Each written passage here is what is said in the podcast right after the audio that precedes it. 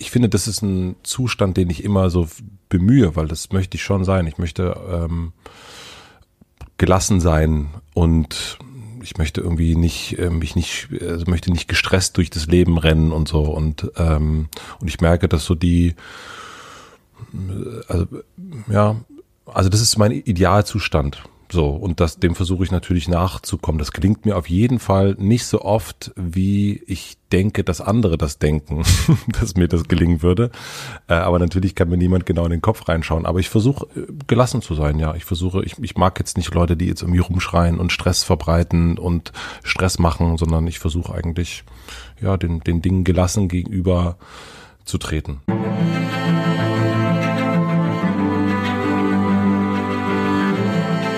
Herzlich willkommen bei The Storyteller. Ich bin Sarah und hier nehme ich dich mit zu Menschen, die Beeindruckendes erreicht oder erlebt haben. Dinge, die bewundernswert oder erstrebenswert sind und die manchmal auch richtig Angst machen können, weil sie fast unmöglich erscheinen. Ich möchte von ihnen lernen, wie sie es geschafft haben, ihren Weg zu gehen, wie sie Ängste und Zweifel überwunden und Herausforderungen gemeistert haben, um da draußen richtig was zu bewegen. Ich hoffe, dass euch die Geschichten meiner Gäste motivieren, inspirieren und euch vielleicht sogar etwas Mut geben, wenn ihr es braucht. Und jetzt wünsche ich euch viel Freude und eine gute Geschichte mit The Storyteller.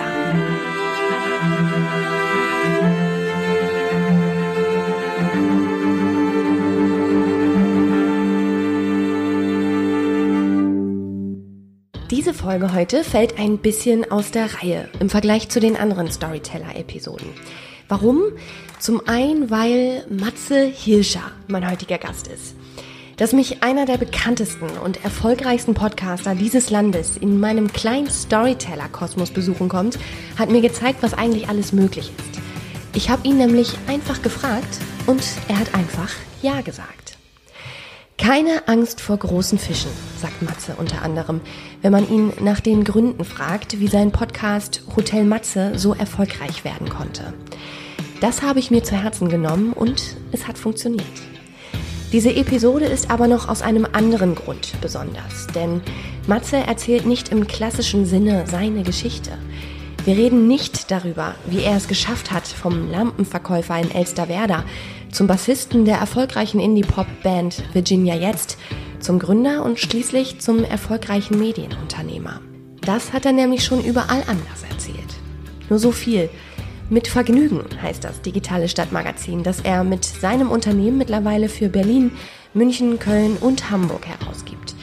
Er produziert hier neben seinem eigenen weitere erfolgreiche Podcasts und hat gerade sein erstes Buch veröffentlicht, es heißt Die Schule meines Lebens und ist ganz wunderbar. Nein, Matzes Geschichte erzählen wir hier heute eigentlich nicht wirklich. Eher ist es so, dass ich diesem sehr schlauen und ziemlich bekannten Menschen ein paar der ganz großen Fragen stellen konnte. Und er hat ziemlich gute Antworten gegeben. Womit ich allerdings vorher nicht gerechnet hatte, er fragt auch zurück. So wurde aus dieser Stunde Storyteller, aus einem Interview, eins der besten Gespräche, die ich bislang führen durfte. Ganz zum Schluss fragt er mich, was ich eigentlich vom Leben erwarte. Und in dem Moment dachte ich, was eine brutal schwierige Frage. Aber andererseits eigentlich überhaupt nicht. Eigentlich weiß ich es. Und eigentlich ist sie ganz, ganz leicht zu beantworten. Manchmal muss man aber einfach nur mal gefragt werden. Matze und ich sprechen in dieser Folge über magische Momente in Gesprächen und darüber, wie man entscheidet, wann man sich bei einem Menschen unter die Oberfläche vorwagt. Wir reden über Leerstellen im Leben und über unsere schulischen Unzulänglichkeiten und was diese mit uns gemacht haben. Er verrät, wovor er Angst hat, was ihn glücklich macht und wie sich Hoffnung verändert, wenn man Kinder bekommt. Als wir diese Folge aufgezeichnet haben, war ich vorher wahnsinnig nervös. Manchmal merkt man es auch. Und total gestresst. Matze hat es aber innerhalb von Sekundenbruchteilen geschafft, mich mit seiner ruhigen und gelassenen Art komplett runterzuholen. Ich will nicht gestresst durchs Leben laufen, hat er gesagt. Das möchte ich auch nicht. Von Matze habe ich gelernt, dass dies oft eine Entscheidung ist. Jetzt aber genug gesabbelt, es geht los.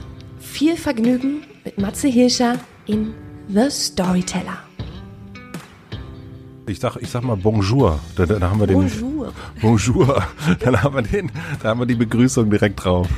Ja, vielen, vielen Dank. Hallo Matze, ich freue mich total, dass du da bist und ich muss sagen, ich bin immer noch ähm, ja freudig überrascht, sage ich mal, dass du dir für dieses Interview Zeit genommen hast für mich, weil es ja doch so ist, ähm, dass du recht bekannt bist, einen, einen ziemlich sehr, sehr erfolgreichen, bekannten Podcast hast. Bin ja noch am Anfang und recht klein.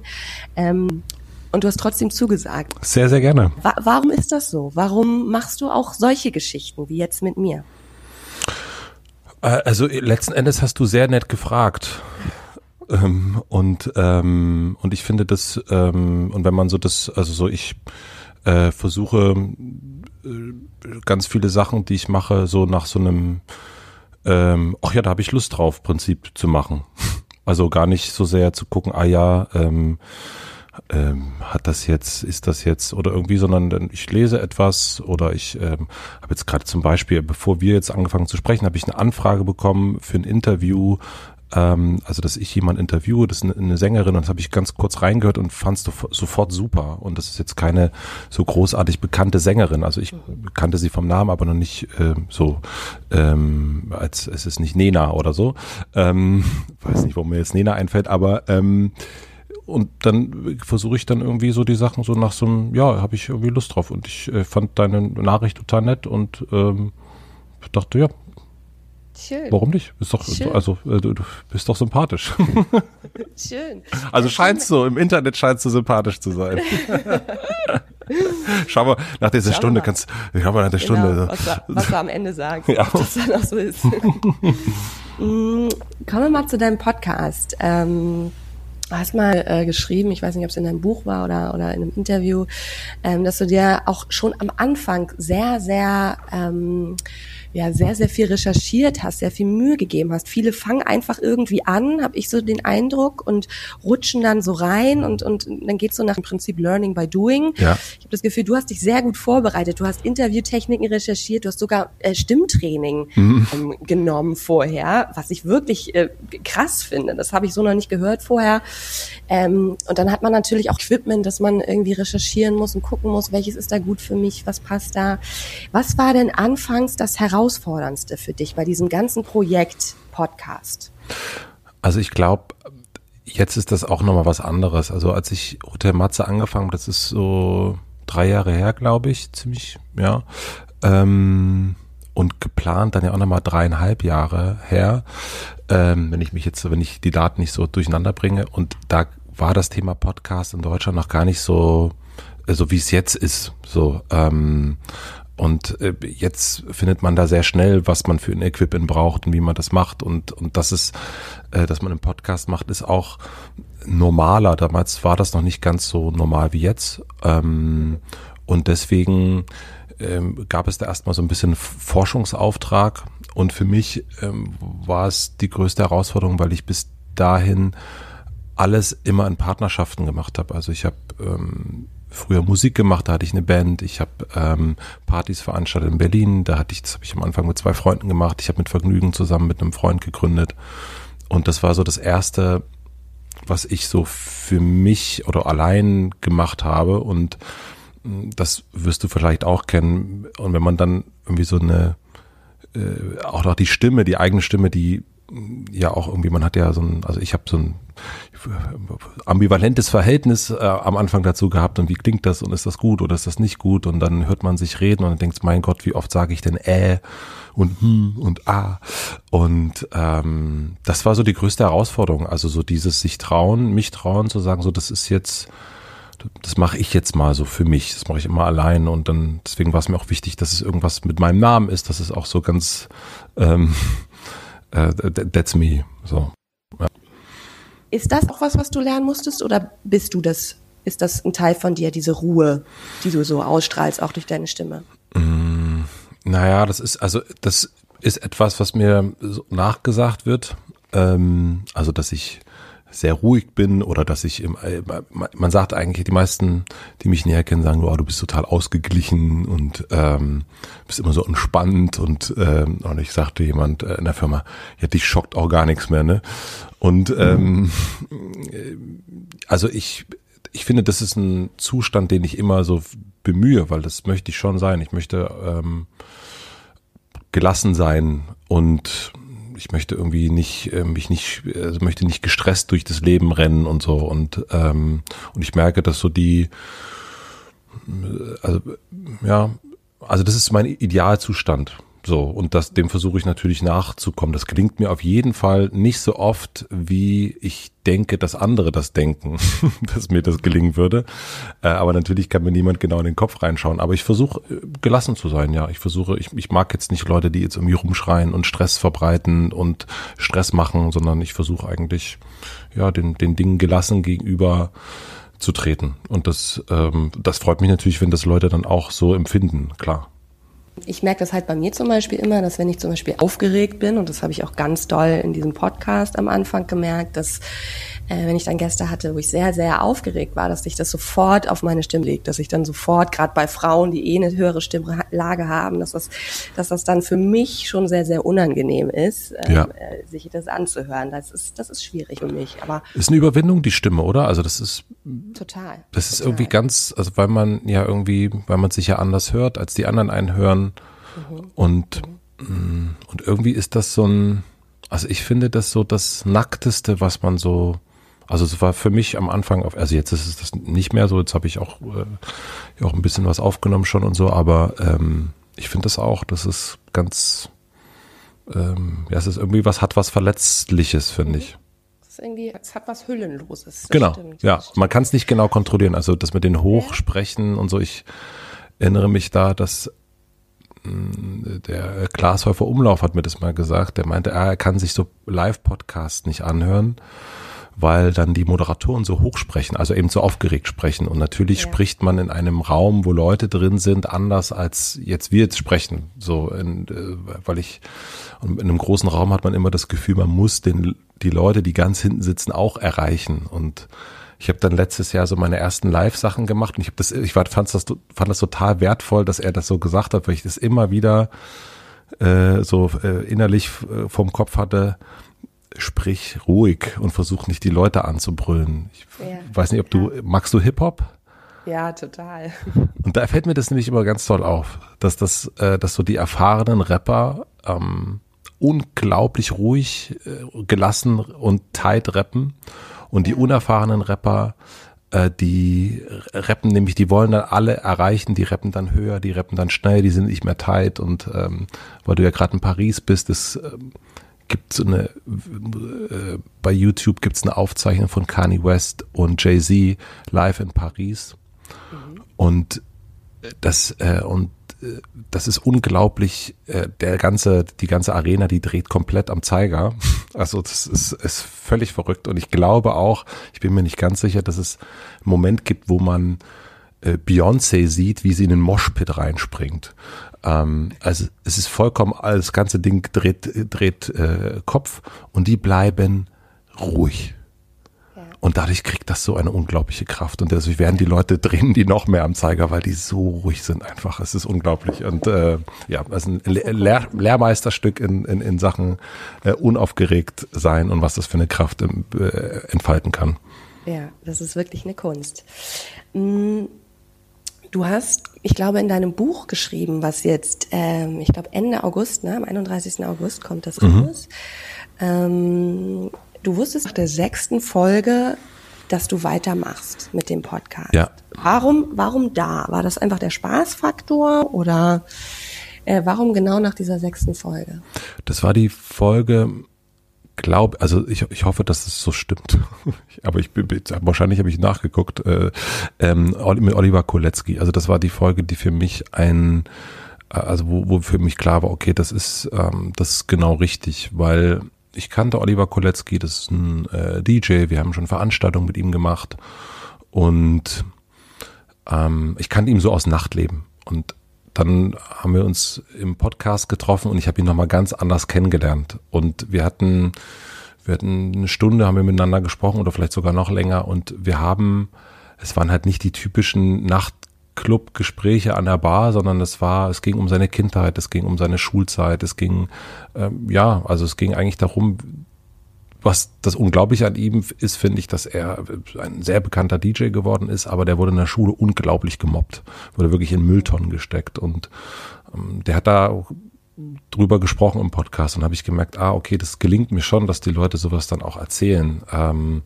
und das gelingt mir, das so ein bisschen mm, so herauszukitzeln und, und, ähm, und ich lerne dabei was und die ZuhörerInnen lernen dabei was.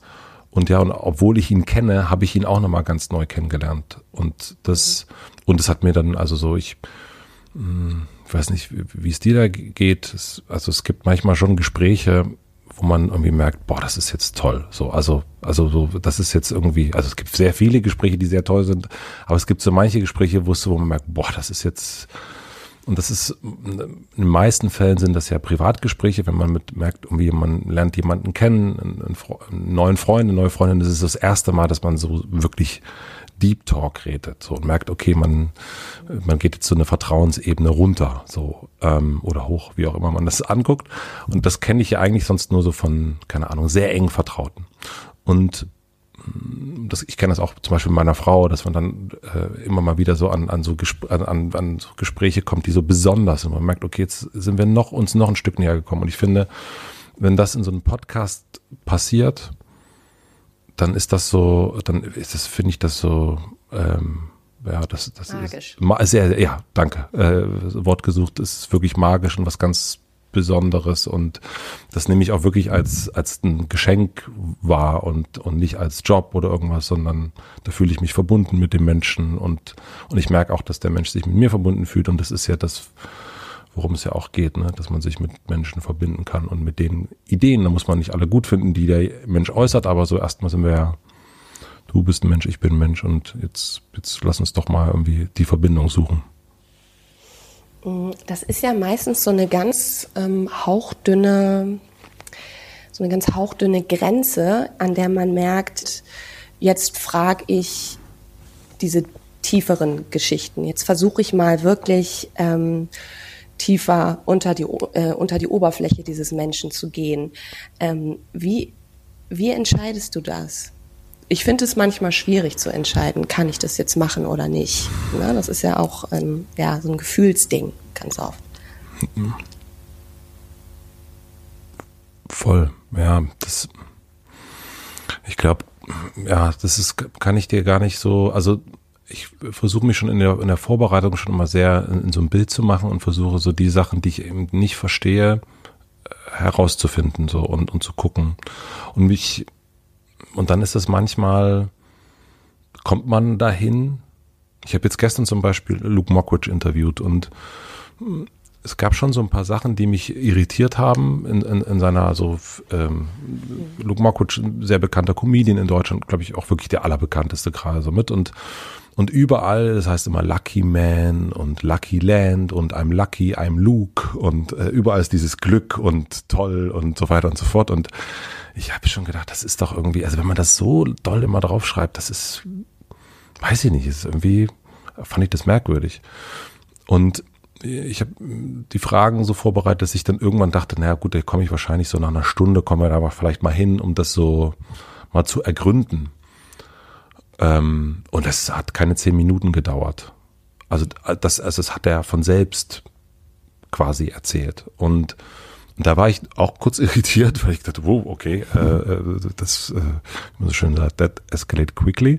Ähm, und äh, und manchmal ist es aber auch nicht so. Manchmal geht es auch in, in ähm, da merkt man, okay, nee, da ist die Stimmung, dass das, nee, also da, das passt jetzt irgendwie nicht. Ähm, das ist, der, der Mensch ist gerade wo ganz anders und, und man schmeißt auch die eigenen ähm, Sachen um, so die, die man dann vor, die ich dann vorher vorbereitet habe. Also es ist eigentlich so der Moment, dann wirklich gucken, geht das jetzt? Es ist ja auch, auch wie mit Freundschaften. Manchmal merkst du auch so, nee, ich kann, ich wollte ihm eigentlich gerade erzählen das und irgendwie das passt. Der ist einfach gerade so anders drauf, äh, das, das funktioniert nicht. So und mh, hm, also eigentlich im Moment, wenn du das, ja, eigentlich vorbereiten und dann gucken, wie ist der Moment und kann man, kommt man da hin oder kommt man da nicht hin. Und ich habe jetzt auch nicht immer das, äh, ne, das, also hier steht zwar, in meinem Stuhl steht zwar eine Couch, aber ich habe auch nicht immer den Anspruch, dass die Leute sich auf eine Couch legen oder so, sondern es geht ja eigentlich darum, was von der Person zu erfahren. Und das muss jetzt auch nicht immer das allertiefgründigste Seelenleben sein. Also Luke hat jetzt gestern ganz viel von, von der Beziehung zu seinen Eltern erzählt und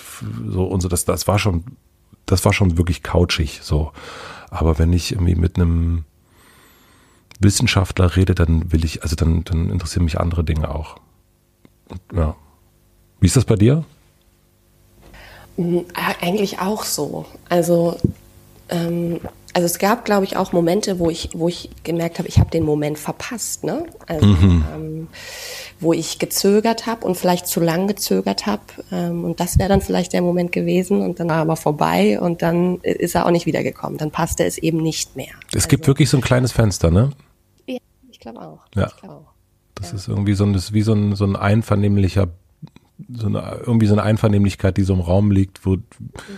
und, und dann ist es aber, finde ich, auch oft am Gegenüber das so auch zu, zu zeigen, so ein bisschen. Also, und aber auch zu gucken, also unsere Aufgabe ist es ja dann irgendwie zu schauen, okay, Körpersprache und wie ist der, was, was, was, wie geht's dem gerade wohl und so weiter. Und dann ähm, guckt man, ob man, also und wenn die Tür sich aber auch nicht öffnet, dann öffnet die sich auch nicht. Das ist aber auch okay, ja. finde ich. So. Ja, ja, dann ist es so, ne? Dann ja. passt es gerade. Ja, nicht. genau. Vielleicht mal zu deinem Buch. Ich, hat, ich bin ja schon äh, in den Genuss gekommen. Ähm, wir zeichnen hier gerade auf, äh, rund zwei Wochen bevor das Buch veröffentlicht ja. wird. Die Schule meines Lebens heißt es, was ich sehr, sehr schön finde, weil du ähm, ja quasi ähm, Podcast-Episoden nochmal verarbeitet hast, verdichtet hast, ähm, nochmal herausgearbeitet hast, was du gelernt hast, was dich am meisten beeindruckt hat oder geprägt hat. Ähm, und du hast ganz am Anfang ähm, geschrieben in diesem Epilog, dass du sehr, sehr lange dachtest, du könntest nicht lernen. Ja. So, dass das auch schon von der Schule her geprägt war, dass Schule nie so dein Ding war. Mhm. Und das fand ich ganz interessant, weil ja eigentlich, also ne, das, was man von außen von Matze Hirscher kennt, ist ja, dass du lernen möchtest, dass das deine Mission ja eigentlich ist, auch mit dem Podcast. Ne? Du möchtest lernen und ergründen und erforschen. Ja. So. Was meinst du, woran lag das? Ach naja, also ich habe ähm, also also ich war wirklich sauschlecht in der Schule, das muss man echt mal sagen. Also das ähm, und ich habe aber so äh, relativ viel Zeit nach der Schule schon auch im, in meinem Zimmer verbracht und habe so gelernt. So und irgendwie konnte ich mir das nicht behalten. So und dann habe ich dann ab und zu mal gespickt und was man so macht oder versucht bei der Nachbarin oder beim Nachbar abzuschreiben und je nachdem, wer da neben mir saß, in welchem Fach äh, durfte ich es und manchmal auch nicht. Und irgendwie habe ich so gedacht, ich, es kann doch nicht sein, dass ich mir das nicht merken kann. So, ich konnte, also, und ich, also ich konnte mir die Sachen einfach nicht behalten. So, und äh, ähm, und das war dann, also so manchmal, also äh, da habe ich dir, okay, vielleicht bin ich zu faul, muss ich noch mehr lernen oder so. Also irgendwie hat es nicht bei mir, es ist bei mir nicht so reingesickert und ich ähm, kann dir da auch nicht sagen, woran es liegt. Ne? Ich, hab, ich war ja nur auf einer Schule so und ähm, und ob es an den Themen lag oder an, an der Darbietung lag, am Umfeld, das ist gar nicht so einfach. Und natürlich irgendwie, ähm, meine Eltern haben gesagt, du bist zu faul zum Lernen und so. Und dann ich gesagt, ja, aber ich lerne doch eigentlich, aber irgendwie, es bleibt irgendwie nicht, bleibt irgendwie nicht im Kopf drin. Und, und dann habe ich so gerade so die Realschule geschafft. Also, ähm, also ich hätte jetzt auch nicht studieren können oder Abi machen können, weil ich da gar nicht die Noten für hatte. Also ich bin nicht sitzen geblieben. Aber äh, das war wirklich so mit Ach und Krach bin ich da so durch die Zehnte gekommen. Und ähm, ja, und irgendwie ist das ja etwas, was einen oder was mich natürlich dann so, man, man, also ich sitze dann da und versuche zu lernen und behalte es nicht. So, dann äh, ist es dann, habe ich gedacht, okay, vielleicht ist das einfach nicht so, also keine Ahnung, ähm, kann ich das irgendwie, bin ich nicht so ein Lerner oder der sich hinsetzt, wie auch immer. Und das, das bleibt ja dann so, ne? Also so, ne, die Noten, die Schulnoten sagen ja dann schon, sagen ja schon, ach so, ja, du hast jetzt irgendwie zwar irgendwie vier Stunden oder vier Tage für diese Biologiearbeit geübt, aber hat nicht gereicht, Digi. Fünf. Ähm, oder Französisch oder so und, und alles und ähm, ja, oder Englisch war auch furchtbar, also obwohl ich äh, total gerne äh, englische Musik gehört habe und so, aber irgendwie war das nicht so, ging nicht so gut rein. Was hat es mit dir gemacht? Also war da mal der Gedanke da, also ne, ich erinnere mich noch an meine Schulzeit, dass ich war immer unfassbar grottenschlecht in so in Mathe und, mhm. und diesen ganzen Fächern. Ich konnte es einfach wirklich nicht. Ich habe es auch probiert, aber ich konnte es einfach wirklich nicht. Ähm, und da gab es halt auch Lehrer, die mir dann damals, das erinnere ich bis, bis heute noch, die mir wirklich gesagt haben, ja, du bist einfach zu doof dafür. Ja. Ist das mal so ein Gedanke gewesen bei dir, der da vorherrschte? Vielleicht bin ich zu doof? Ja, auf jeden Fall. Dieses Zweifel ja, ja, voll. Also das ist ja dann irgendwie, also das, man geht ja nicht in eine Klassenarbeit und sagt, ah, will ich heute, heute, heute mal eine Vier, geil, sondern man will ja, also ich wollte natürlich trotzdem eine gute Note haben, weil natürlich eine gute Note auch bedeutet Lob von den Eltern und weniger Stress zu Hause und so weiter. Es geht ja niemand in eine Klassenarbeit also behaupte ich mal, vielleicht irgendwann so aus Pubertärgründen, sagt man, ja, ist mir alles egal. Aber das hatte ich jetzt nicht so wirklich. Natürlich, ähm, wenn eine Art Wettbewerb, also äh, Wissenswettbewerb da ansteht, äh, ob jetzt äh, nicht selbst gewählt, aber so ist es nun mal dann und äh, denkt man, ja gut, jetzt habe ich so gut, jetzt habe ich so viel gelernt, also wäre schon schön, wenn ich eine drei oder eine zwei kriege, klar. Und dann kommen da solche Gedanken, logisch. Also ich, also weiß das schon noch, dass ich das, also meine Güte, also uiuiui, eigentlich reicht es irgendwie nie so richtig. Ja.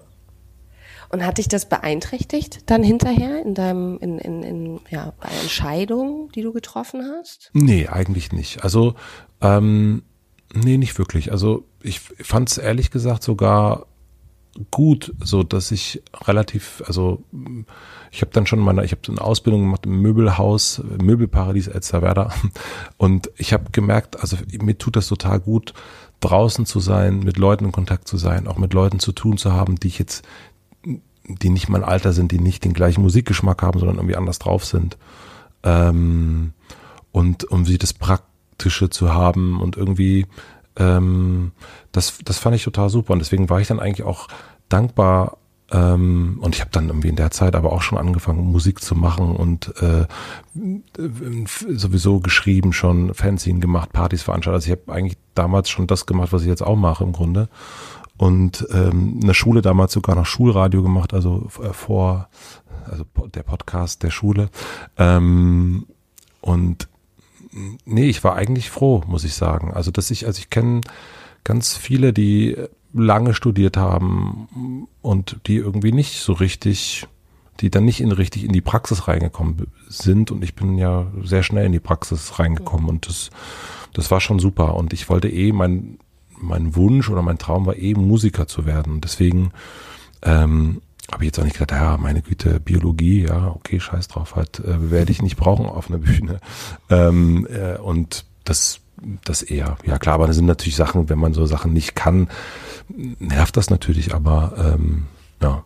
Aber ich habe das dann irgendwie relativ schnell so abgelegt. Also, ja, also ich habe jetzt nicht gedacht, äh, es ist dann eher so ein, so ein das, aber sowas bleibt ja im Kopf, so dieses, ähm, ich weiß noch, bei Virginals gab es dann auch irgendwann mal, hatten wir so einen neuen Produzenten und dann waren wir, waren wir ihm, also der Schlagzeuger Angelo und ich waren ihm nicht gut genug.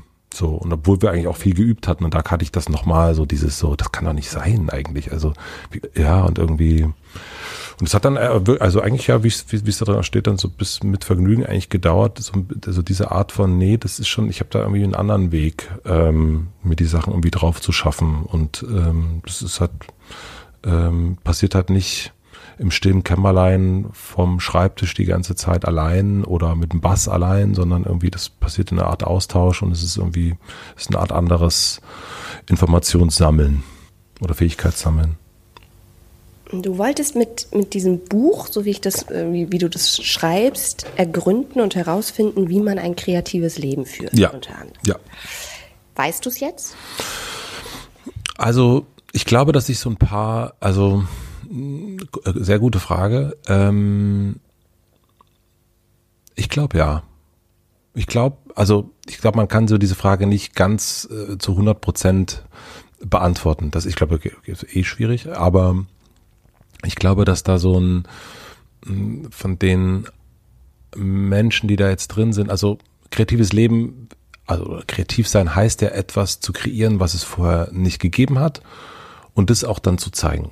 Ah, also so, was wir jetzt machen, ist sehr kreativ. Also wir, wir machen einen Podcast, den gab es vorher nicht und den bringst du dann raus und äh, dann ist der da und das ist kreativ. Und es gibt ganz, ganz viele Menschen, die das nie machen, die nicht, die keinen Podcast rausbringen, die kein Buch rausbringen, die sich nicht trauen, ähm, das, was sie vielleicht irgendwo in sich haben, irgendeine Idee, die trauen sich das einfach nicht, ähm, das, das rauszubringen. Die trauen sich, manche, glaube ich, trauen sich noch nicht mal irgendwie es aufzuschreiben oder zu träumen, dass das äh, ja sein könnte, dass damit irgendwas mal passiert. Und ich glaube, dass ähm, so ganz viele kleine Puzzle-Versatzstücke in dem Buch drin sind, die so ein, die eine, die eine Hilfe dafür sind, die so ein bisschen zu sagen, also manchmal, also wenn ich jetzt, das erste Kapitel ist äh, mein Gespräch mit Doris Dörrier und ich habe ähm, ein Freund gestern äh, hat, hat mich angerufen und sagte, ja, ich würde gerne ein Buch schreiben und ich traue mich nicht so richtig und so weiter und ich weiß nicht und da, da, da. Und dann habe ich ihm auch gesagt, also naja, also das, also erzähl doch einfach, also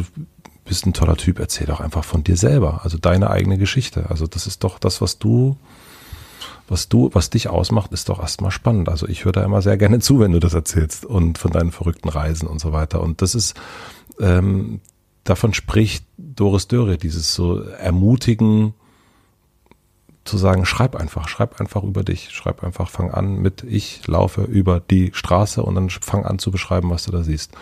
Und, ähm, und bei mir hat's bei dem Buch zum Beispiel, also ähnlich wie mit dem Podcast, mh, hm, ja auch gedauert und gedacht, okay, mache ich das jetzt oder mache ich das nicht? Und wie ist das, ist das jetzt gut genug oder nicht? Und dann sind da Sachen drin, das habe ich dann auch im Buch nochmal aufgeschrieben, wie so Kim Frank, der sagt irgendwie, ja, das, also das ist das Beste, was ich in der Zeit hätte machen können. So. Und jetzt bringe ich es einfach raus. Und das kann, wenn ich jetzt drauf gucken würde, natürlich würde ich ganz viele Sachen anders machen. Natürlich habe ich schon Rechtschreibfehler gefunden und, und äh, denke, oh Mann. Aber ich erinnere mich immer wieder an diesen Satz und ich ärgere mich trotzdem ein bisschen, aber der Satz hilft mir, wie mich nicht zu sehr zu ärgern. Und deswegen glaube ich schon, dass da viele Sachen drin sind, ähm, die dabei helfen oder auch zu merken, ne, diesen, ähm, habe ich auch gestern mit, mit äh, Luke Mockridge lange drüber gesprochen, man, dann träumt man davon, ganz oben zu sein, irgendwo und irgendwo hinkommen, ähm, keine Ahnung, ob das der Pop-Olymp oder der Schauspieler-Olymp oder der Buch-Olymp oder Podcast-Olymp ist. Und dann ähm, fällt mir sofort Lars Eidinger ein, der sagt, ja, einen schönen Gruß, ähm, hier oben, äh, so schön ist es hier oben gar nicht. So, ähm, und ich bin trotzdem noch weiter auf der Suche und habe es trotzdem nicht gefunden. Jetzt bin ich ja schon einer der berühmtesten und erfolgreichsten Schauspieler des Landes.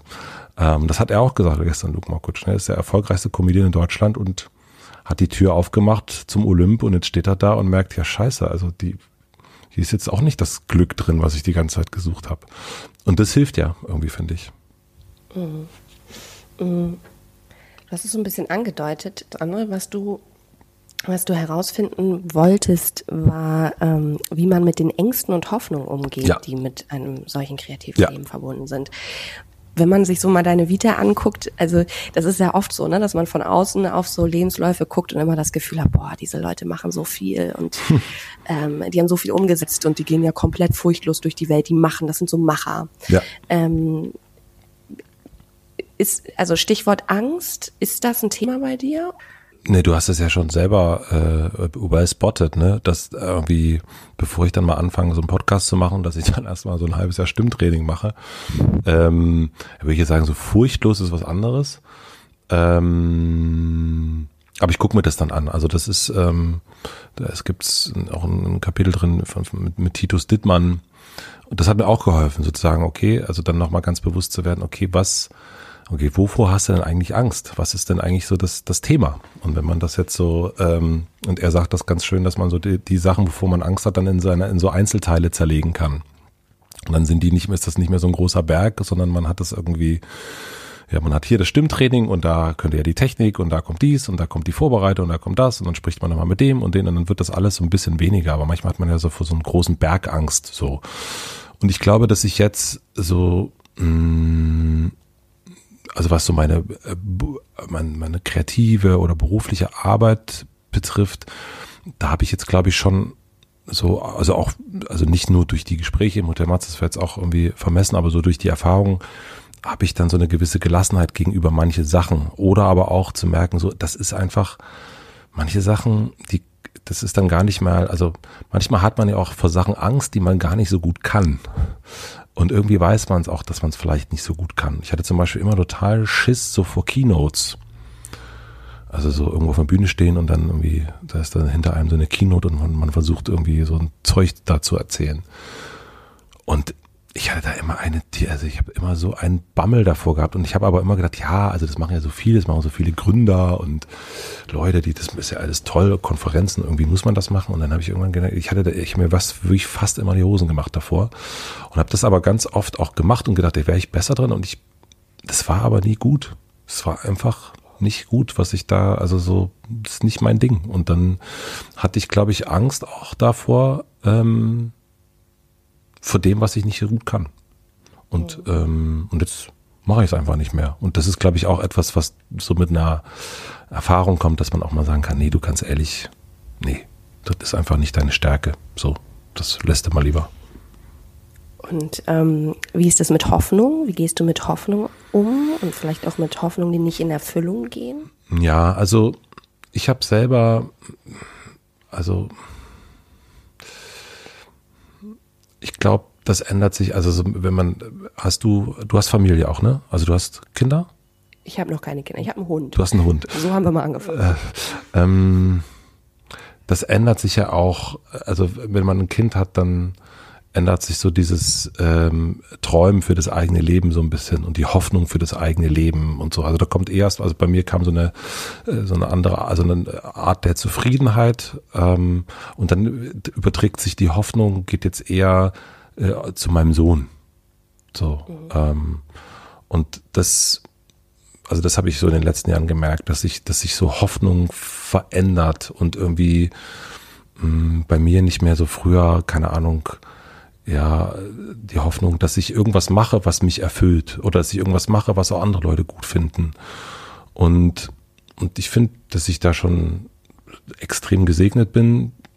Und das ist jetzt eher so, dass ich, dass ich dann, keine Ahnung, für meinen Sohn hoffe oder wenn meine Frau was Neues anfängt, dass ich hoffe, dass, dass sie, dass, dass ihr das gut gefällt oder auch, dass es, ähm, auch, gucke, dass es irgendwie den, den MitarbeiterInnen von Mit Vergnügen gut geht und dass so, ähm, wenn die ins Büro kommen, dass, ähm, dass, äh, dass ihre Hoffnung, wie dieser Tag wird, dass der auch gut ist. Also so, so hat sich so ein bisschen in den letzten Jahren so ein bisschen von mir so weg äh, bewegt und natürlich, wenn jetzt sowas wie so ein Buch kommt, dann hoffe ich natürlich auch, dass das, dass das Leuten gefällt und dass das jetzt nicht irgendwie total bescheuert ist, aber neulich hat jemand geschrieben, schreibst du noch ein zweites Buch? Und habe ich gesagt, na, das Schreiben hat mir Spaß gemacht. Ähm, wenn das Lesen den Leuten auch Spaß macht, ja klar. Cool. Wie, das ist irgendwie, das klingt irgendwie sehr, mm, also sehr, sehr beruhigend irgendwie, dass die Hoffnung so, also klingt jetzt, klingt jetzt eigentlich komisch, wenn ich sage, es klingt beruhigend, dass die Hoffnung so auf den, auf den neuen Menschen, auf das Kind dann übergeht, aber das ist ja irgendwie, wahrscheinlich auch etwas, was einen gelassener und ruhiger und zufriedener werden lässt, wenn man nicht die ganze Zeit auf seinen eigenen Kram gucken muss. Auf jeden die Fall. Die ganze Zeit irgendwie ne, glaubt, okay, das muss jetzt irgendwie super werden und das muss noch besser werden. Und wenn das nicht funktioniert, dann passiert was ganz Schlimmes. Ja, ja und man merkt auch vor allen Dingen, glaube ich, also das ist, also das fand ich schön, aber man auch bei den eigenen Sachen, das ist dann auch so ein bisschen, also ich habe dann schon auch gedacht, als der Podcast die ersten Folgen dann online, habe ich auch gedacht, meine Güte, warum hast du denn da so lange, also warum hast du denn so lange damit rumgemehrt? Meine Güte. Ähm, das ist so manche Sachen, klar. Also das ist ja manchmal wie so ein, äh, ich bin jetzt schon sehr lange verheiratet, aber ich erinnere mich auch noch an, an früher, so dass man so sich nicht traut, jemanden anzusprechen. Und dann lernt man sich dann irgendwann mal zufällig auf einer Party kennen. Dann denkt man so, warum hat man die Person denn nicht einfach angesprochen? Was ist denn los? Und es tut nicht weh und die wenigsten Sachen, also das, was so, was ich mache, keine Ahnung, tut, es ist ja keine Operation, ne, in irgendeiner Form, wo jemand sterben könnte. Wir sagen das auch mal mit Vergnügen, meine Güte. Es ist keine Operation am offenen Herzen. Wenn der Artikel heute nicht kommt, kommt halt morgen. Äh, wir werden daran, niemand wird daran sterben. So und ähm, das ändert sich auf jeden Fall. Also diese Gelassenheit, das ist, also das ist auf jeden Fall etwas. Also das hatte ich in den mit, mit 20ern nicht, aber habe ich auf jeden Fall jetzt. Wie ist denn das? Äh, Jürgen Vogel, das fand ich sehr schön, hat, ähm, has, hat hast äh, ähm, zitiert in deinem Buch. Hat er ja. gesagt, mich selbst immer mit den Augen der Gesellschaft zu beobachten, das ist mir wirklich kackegal. Ich finde, das ja. ist ein sehr schönes Zitat. Ähm, wie ist denn das bei dir? Ja. Mm. Also ich glaube, mm, irgendwie man weiß, glaube ich, also ich will nicht verallgemeinern, aber ich weiß schon, wenn ich was raus, also wenn jetzt ein Gespräch rauskommt, ein Podcast, dann weiß ich eigentlich, ob das jetzt gut war oder nicht. Also ich oder jetzt, also irgendwie innerlich weiß man schon, das ist jetzt, das ist jetzt, ähm, ja, so und ich glaube, das Doofe ist ja dann, wenn manchmal bei manchen Sachen, äh, äh, das Glück ist, manchmal fällt es nicht auf, wenn es nicht so gut ist. Und das Pech ist, manchmal fällt es doch auf. Ja. Und, ähm, und dann ist das ist natürlich das Ärgerliche dann. Aber ich bin auch, was das betrifft, auch, also so, ich bewege mich ja auch, also so, es ist eigentlich auch wurscht, ehrlich gesagt. Also selbst, also dann ist es, und ich, also von den Leuten, die jetzt Hotel Matze hören oder die die Sachen konsumieren, die in irgendeiner Form mit mir zu tun haben, das ist auch meistens sehr, sehr nett. Also selbst wenn das irgendwie, wenn ich da irgendwie mal was Blödes sage oder so, dann gibt's meistens einen sehr netten Hinweis darauf. Mhm. So, und dann gibt's manchmal Kommentare, hm, wie zum Beispiel, der könnte sich mal besser vorbereiten auf die oh, Gespräche. Okay. Und dann denke ich, Nee, ich glaube, ich bin schon sehr gut vorbereitet. Aber das ist ja die Frage, die man sich dann selber stellen muss. Ja. So, ne, ist dann, hab, also bin ich zu schlecht vorbereitet oder nicht? Mhm. Und ich glaube, man weiß die Antwort. Mhm. So, wenn man sich das wirklich so fragt, wenn man wirklich auf sich hört, habe ich das, habe ich das gut gemacht oder habe ich das nicht gut gemacht oder habe ich hier wirklich mein Bestes gegeben, was jetzt irgendwie drin war oder hätte ich das irgendwie noch besser machen können? Ja, und ähm, und das, manche Sachen helfen natürlich auch. Ne? Manche Hinweise sind super, aber ich, ähm, das ist irgendwie, ich, ich habe auch noch nicht, also ich weiß noch früher mit der Band, das hat mich dann manchmal so klar, wenn jemand was Schlechtes geschrieben, das hat mich, das hat mich interessanterweise mehr getroffen. Also, hat, also ich weiß, es hat uns immer sehr verletzt so. Also wir waren dann manchmal auch richtig eingeschnappt, wenn irgendjemand was Blödes gesagt hat. Ähm, aber jetzt mit den Sachen ne, nehme ich die irgendwie als eine Art Hinweis. Mhm. Ja. Es ist ein Hinweis und und ähm, es ist wie mit dem Kochen. Also manchmal sagt also mein Sohn sagt, oh, es schmeckt furchtbar, Papa. Und dann sage ich, ja, es stimmt. Wollen wir lieber essen gehen. Ähm, und manchmal denke ich aber auch so, ah, das finde ich aber doof. Ich habe jetzt wirklich mich wirklich Mühe gegeben und eigentlich, also so schlimm schmeckt es nun doch nicht. Ähm, aber man weiß schon, eigentlich weiß man ja auch so ein bisschen und äh, was man irgendwie, wie man es macht, finde ich, oder? Also ja, ja, das stimmt. Aber manchmal hat man ja auch so eine kleine Unsicherheit noch drin, ne? Ja, ja, voll. Also, Na klar. Wenn ich jetzt von mir mal ausgehe, ich mache den Podcast und ich bin noch ganz am Anfang und ich bin zum Beispiel überhaupt nicht so der Technik-Nerd. Ne? Also ich habe da ganz nette ja. Leute, die ähm, mir netterweise helfen, aber die man ja auch nur begrenzt strapazieren möchte. Mhm, ja. Und da funktionierte halt äh, manchmal bestimmte Dinge nicht. Oder dann ist mein Mikro kaputt gegangen. Jetzt ist mir schon wieder was kaputt gegangen. Es ist jetzt auch wieder, ich weiß jetzt auch wieder, die, die, der Ton ist nicht optimal und so. Ne? Und ähm, da weiß ich dann schon, wenn da jemand einen Hinweis gibt, dann hoffe ich natürlich schon so, oh, hoffentlich fällt es nicht so doll auf. Wenn das dann doch auffällt, das ist dann schon so, dass ich sage, oh ja, Mist. Klar weiß ich es dann auch, ne? Aber. Aber wenn das dann stimmt, dann ist es ja eigentlich auch gut. Also wenn, wenn, ne, wenn jemand sagt, okay, jetzt die ähm, Sarah, die, die, die, die Technik, das klingt doch irgendwie blöd. Mhm. So. Ähm, Neulich hat mir ne, ein, alter Gast vom Hotel Matze, der Paul Rübke, der hat mir, äh, der ist irgendwie gerade auf einer Fahrradtour in, in, in Amerika gewesen und dann ähm, schrieb er oder, oder eine Sprachnachricht geschickt und meinte, ja, hier, ich habe jetzt mal wieder ein paar alte Folgen gehört und oder neue Folgen gehört an sich.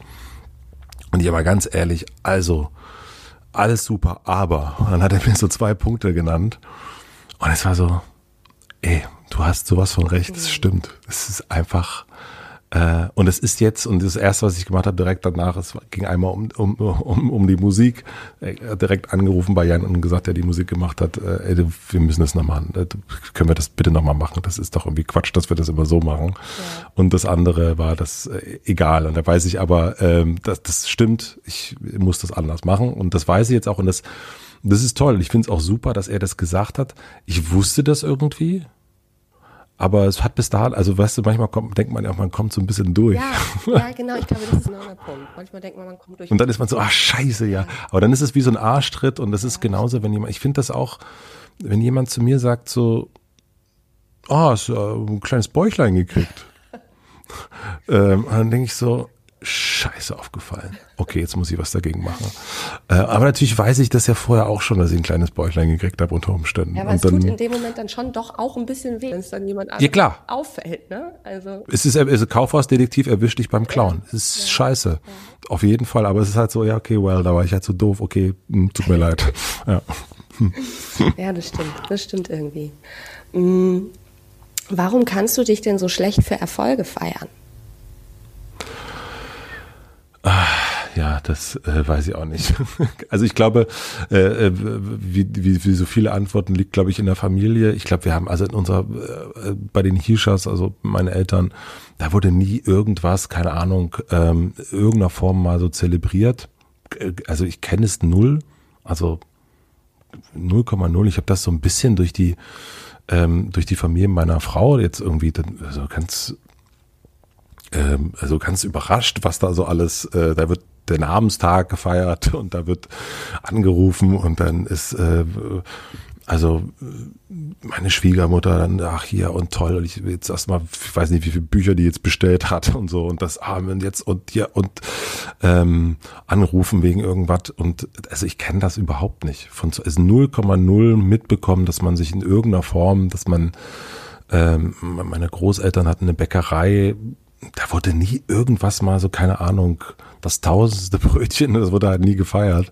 Und deswegen glaube ich, ich bin, bin dem überhaupt nicht gewohnt, so. Ähm, und ich habe das jetzt so, äh, so fürs Buch, ich dachte, ah ja, okay, ich jetzt, äh, ähm, machen wir mal so einen Nachmittag bei uns zu Hause, da hatte ich ein paar Leute ein und äh, da, da schreibt er auch nur einmal sein erstes Buch, dass man, dass man so ein bisschen, sonst hätte ich das auch nicht gemacht. Also es ist, ist aber ja, ich, also auch, der fand ich den, diesen äh, well spotted von, von Katrin Bauerfeind, äh, da ja der ähm, Freund ähm, äh, ihrer, ihrer Freundin, äh, nee, der Vater ihrer Freundin, der sagte, also heute geht's uns gut, ähm, heute feiern wir das Leben, heute ist, heute geht's, heute ist alles toll und jetzt, jetzt machen wir mal eine Flasche Sekt auf und fertig. Mhm.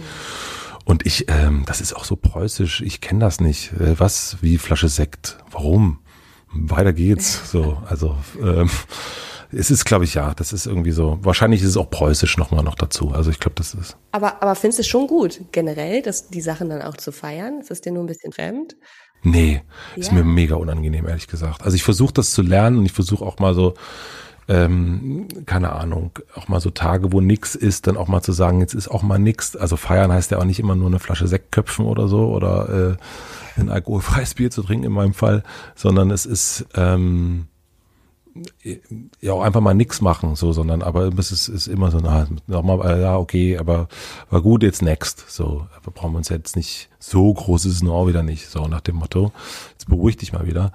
Nee, also das sind wir aber auch, mein Partner Pierre, mit dem ich mit Vergnügen mache, auch. Das, also der kann schon besser feiern als ich, schon immer so, aber das ähm, da haben wir auch, oh, jetzt haben wir, wir haben so einen, so einen Stadtführer rausgebracht letztes Jahr und dann auch mal so, ja gut, dann machen wir jetzt mal eine Flasche Sekt auf. Also wir haben in der Firma nie, keine Ahnung, nie irgendwas mal, also mal einen Geburtstag, klar, aber jetzt nicht, keine Ahnung, eine Million Leser haben wir nicht gefeiert. Das war so, eine Million Leser, ah ja, cool.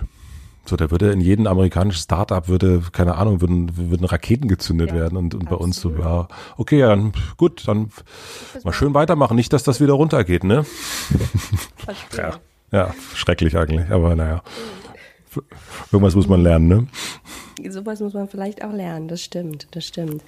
Hazel Brugger hattest du auch in deinem Buch ähm, und ja. die hat dich ähm, offensichtlich sehr beeindruckt in der Art und Weise, wie sie denkt, nämlich sehr langfristig. Ja, Wahnsinn. Und auch sie packt Dinge sehr, mit immer mit so einer sehr langfristigen Perspektive an. Mhm. Ähm, eigentlich stelle ich solche Fragen nicht, weil ich das immer sehr, sehr schwierig finde, aber ich mache es aus diesem Grunde einfach mal trotzdem. Wo willst du denn in 50 Jahren sein und wer willst du auf keinen Fall gewesen sein?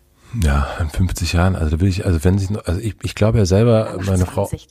Ja, okay, gut. Nee, weil ich denke immer, meine, meine Frau sagt, ich sage immer, da bin ich tot. Meine Frau, nein, bist du nicht. Ich sage, natürlich bin ich dann tot.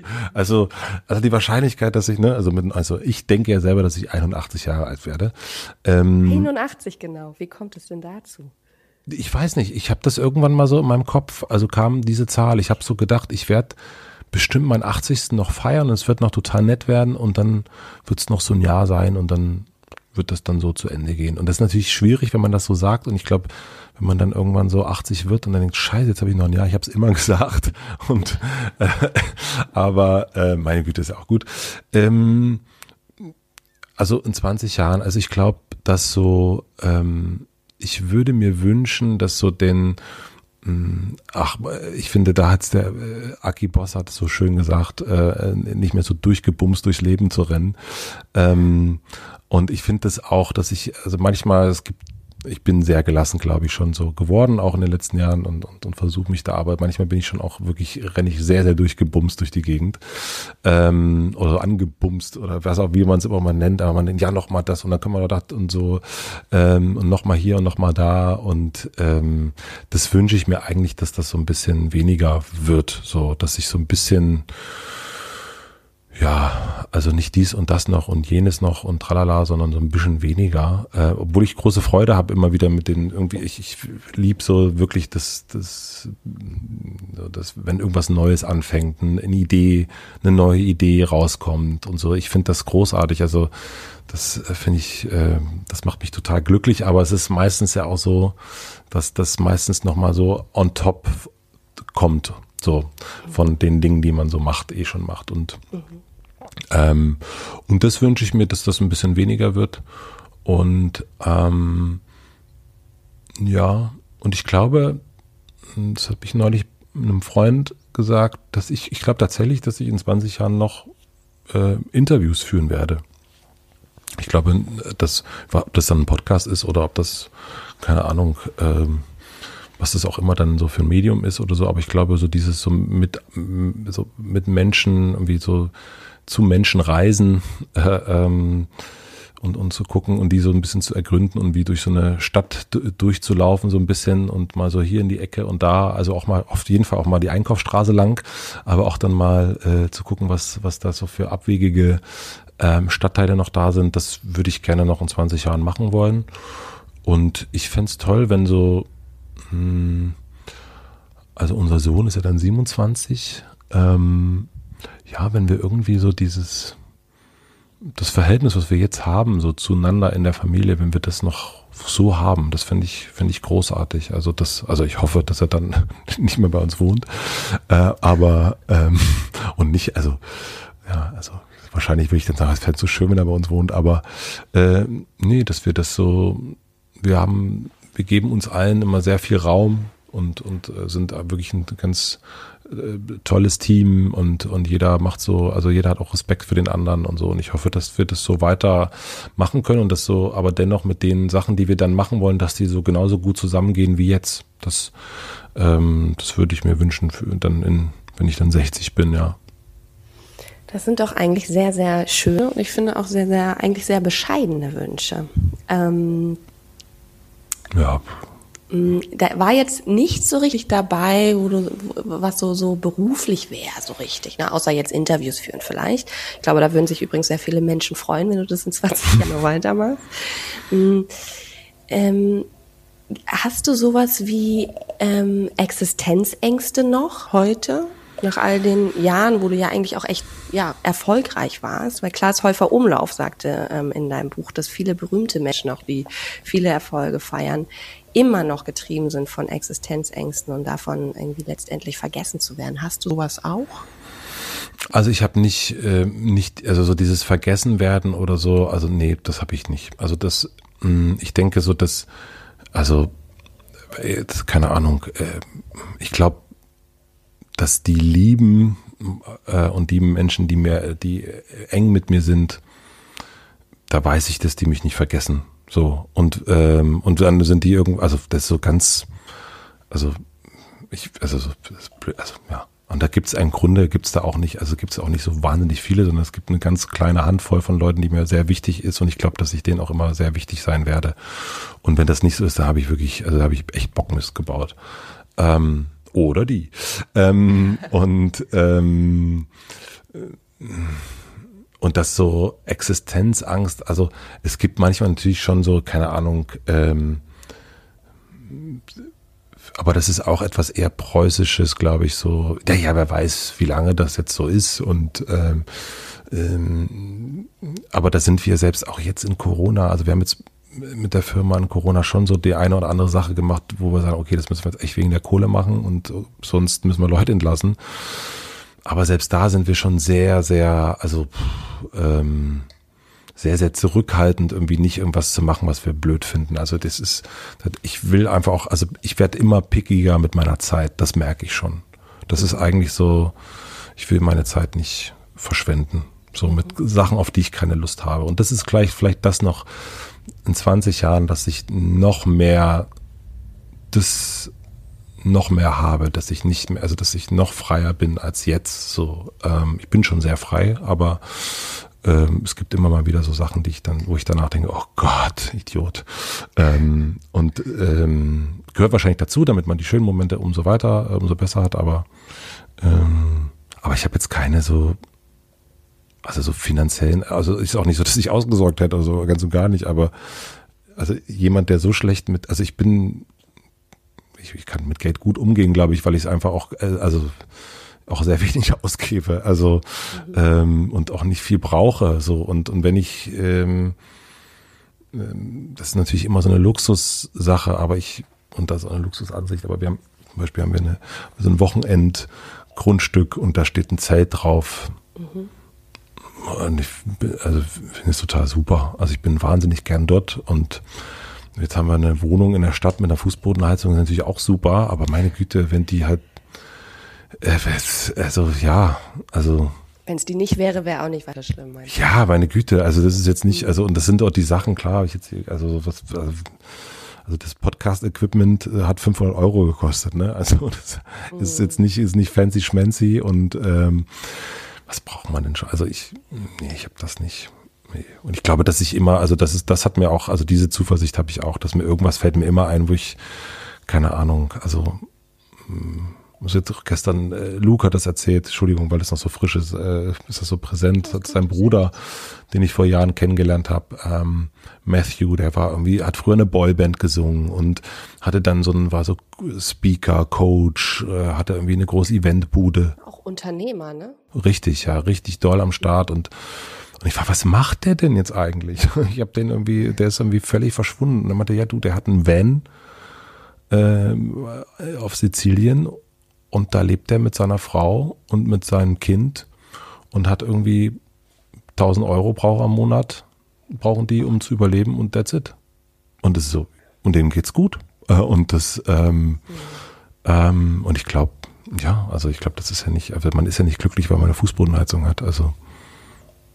Nein, aber ich glaube, das glauben ganz viele Menschen ich habe das noch nie, ich bin noch nie, also auch das familienmäßig, also das, da freue ich mich auch meine Eltern, da ist jetzt auch nicht wahnsinnig viel gewesen, also es war aber auch nicht wahnsinnig viel so, oh, wir hätten so gern und also so Window-Shopping und so hatten wir nie. Ich freue mich natürlich, ich mag es, schöne Sachen zu haben und, und schöne Sachen anzugucken und reisen und so weiter, aber ich bin in meinen Zwanzigern mehr rumgekommen als jetzt und habe jetzt wirklich wesentlich mehr Geld als in meinen Zwanzigern ähm, und bin trotzdem in Indien gewesen und überall. Und das geht ja auch immer irgendwie. Man, man kriegt das irgendwie auf die Ketten. Da braucht man wirklich nicht viel. Und das, ich glaube, das ist so die Sicherheit, ähm, die das dann so, die ich dann so habe, dass ich, dass ich das nicht habe. Aber ich habe eher dann sowas, also das hatte ich jetzt bei Corona das erste Mal, dass ich dann dachte, so krass, wenn das, also es ist dann eher so, dass so Gesundheitssachen dann so näher kommen oder so. Das ist das, mhm. ähm, davor, ich habe Angst vor Krebs, auf jeden Fall. Total.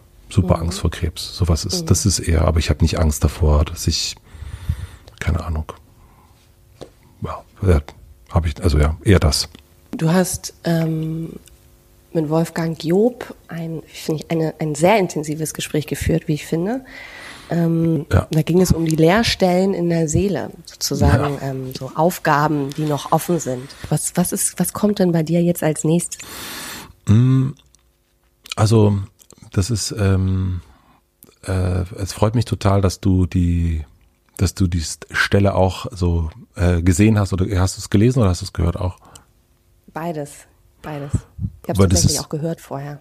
Weil es äh, ist auf jeden Fall so, also was jetzt ab und zu jetzt kommt, was war denn so das beste Gespräch und tralala und so, und das ist ja immer so ganz ja. schwierig zu sagen, aber ich glaube, das ist der Moment, den ich wirklich, den werde ich nie vergessen. Also diesen Moment, dass Wolfgang Job, der ja nun wirklich nachweislich einer, der, also einer von drei erfolgreichen, prägenden Modedesignern des Landes ist und äh, in seiner Villa hinter ihm Schloss Sanssouci oder Park Sanssouci auf seiner Dach, auf seiner Terrasse und dann sagend irgendwie, äh, ich habe ihn gefragt, äh, ob er denn die Leerstellen gefunden hat und ob er den Platz gefunden hat. Er sagt, nee, ist noch frei. Ähm, und das, das hat mich wirklich, das hat mich so umgehauen. Ähm, und ich habe da noch, ich habe so oft dran gedacht und das, äh, das war so ein, ähm, das, das kann man nicht, äh, das ist, man, man, man hört es, glaube ich, ein bisschen, aber dieser Moment, das, das, äh, das war so durchdringlich, äh, war also unglaublich. Da, ich, da bin ich so dankbar, ähm, dass ich da irgendwie dabei gewesen bin, also diese so eine Äußerung zu bekommen und, und so eine so ein ganz, also da sind wir mal wirklich in den in den Keller kurz gegangen und das meine ich gar nicht in Darkness, sondern einfach so, jemand sagt mhm. einfach, macht einmal mal so auf und sagt, guck mal, jupp, ähm, und bei mir, ähm, ich habe, auch das hat sich so, ähm, ich hatte bei, in, in, in, äh, während Corona hatte ich irgendwie echt äh, so ein paar Tage, Wochen vielleicht auch, die super beschissen waren irgendwie und wo ich mir, es mir nicht so, nicht so gut ging und so. Und, ähm, und dann habe ich abend mit einer Freundin telefoniert und, ähm, und habe ihr das so erzählt und so. Und dann ähm, sagte du, ich also du warst doch heute schon irgendwie, äh, hast mir erst Fotos geschickt, wie du irgendwie mit deinem Sohn Fußball spielst und was hast du heute Morgen gemacht und tralala. Und dann hat sie gesagt, das, das ist doch dein Auftrag. Also darum geht's doch. Ne? Das ist doch irgendwie deine Aufgabe. Du, deine Aufgabe als Mensch ist ja auch eigentlich, dich darum zu kümmern, dass es dem kleinen Mann, dass es dem gut geht. Mhm. Und, ähm, und es stimmt das ist, ähm, das ist total, und das hat, hat so meine Perspektive nochmal neu gesetzt und so darum geht's. Also dieser ganze Bums, äh, ähm, also was ist der Auftrag, ne? Also das ist dann, das, dass, dass der richtig in die Welt gestellt wird und dass ich dabei helfe, den richtig in die Welt zu stellen. Und, ähm, und das empfinde ich so als den Auftrag auch für die nächsten 20 Jahre. Also dass das funktioniert, dass es ihm gut geht, dass er irgendwie seinen Platz findet und ich glaube, wenn mir das gelingt, ähm, also ich finde, ich habe meinen Platz gefunden, so für mich. Also dieser, also das, was ich jetzt mache, was ich beruflich mache, was ich privat mache, das finde ich super. Und ich habe jetzt nicht so, dass ich denke, ja, natürlich freue ich mich, wenn ich irgendwann mal Angela Merkel interviewe, aber meine Güte, wenn nicht, dann halt auch nicht. Davon wäre ich auch nicht, wäre ich auch nicht, ich werde auch nicht auf meinem Sterbebett liegen und sagen, ah, ich habe nicht Angela Merkel interviewt. Ähm, aber ich bin ja wirklich gesegnet und, ähm, und ich hoffe, dass dass es meinem Sohn genauso geht und dass, dass meine Frau gesund ist und gesund bleibt und, und dass wir noch eine schöne Zeit zusammen so haben. So, und das ist eigentlich, hört sich jetzt ein bisschen kitschig an, aber das ist es doch eigentlich, oder? Ja, aber schön kitschig. Wirklich schön kitschig. Aber apropos Kitsch, ich habe vielleicht auch einen etwas kitschigen ähm, Schluss. Es gibt ein ähm, Zitat. Gut, dass es von dir kommt. Also ne, dann ist es nicht meins. Das ist sehr gut. Nein. Kannst du mir dann anders. Sarah, danke. Ähm, Giovanni Di Lorenzo sagt in deinem Buch einen Satz und ich finde das, ich habe mir das aufgeschrieben in der Hoffnung, dass das am Ende, dass ich das auch so empfinde am Ende unseres Gesprächs und es ist tatsächlich so, deswegen sage ich es jetzt. Er schreibt, du gibst zu den schönsten Hoffnungen Anlass. Oh, danke. Sehr, sehr schönes Gespräch. Ähm, gerade ein gutes Lehrstück in, in Demut und Gelassenheit. Und ich finde, du hast eine sehr, sehr gute Perspektive aufs Leben. Danke dir. Das ist aber ein schönes Kompliment. Finde ich schön. Ich danke dir, dass du dir die Zeit genommen hast. Und ich wünsche dir noch einen sehr, sehr schönen Tag und ähm, hoffe, dass du genau so weitermachst ähm, mit deinem Podcast ja, ich hoffe, dass ganz viele Leute dieses Buch kaufen, weil es ist wirklich fantastisch. Es hat großen Spaß gemacht, das zu lesen. Das freut ich hoffe, mich. du schreibst in der Tat noch ein zweites. Das ist ja schon mal ein guter, das ist ja schon mal ein guter, ähm, äh, ein guter, äh, das ist ja schon mal ein, ein Strich auf der, auf der, auf der, auf der. Ja, es gibt eine Person, die es gern gelesen hat. Ist das super. Ähm, das, da kommt äh, noch mehr. Mit Sicherheit. ähm, äh, was, was hoffst du denn für dich? Insgesamt, meinst Mhm. du? Ja. Ach, das ist eine, echt eine schwierige Frage, ne? Na, ich- bitte. Ich, hab auf Hallo? Fall, ich bin auf jeden Fall, ich hab, weiß nicht, ob ich meinen Platz schon gefunden habe. Ich habe aber auch noch keine Kinder, also vielleicht Mhm. ähm, kommt es dann. Ähm, ich bin ja eigentlich Journalist, bin dann auf die Mhm. andere Seite in die PR-Schiene gewechselt und merke aber immer, dass ähm, man bleibt das irgendwie. Ähm, ich weiß nicht so richtig. Also meine Lehrstelle ist auch noch frei und ähm, ich hoffe, dass ich jetzt ähm, die Zeit hier auch in Paris weiter gut nutzen kann, um, um herauszufinden, womit ich diese Lehrstelle bestmöglichst fülle. Das ich. Ah, da hat der, da hat der Wolfgang Job uns äh, richtig ein Ei reingesetzt, ne? Ja, eine Aufgabe gegeben.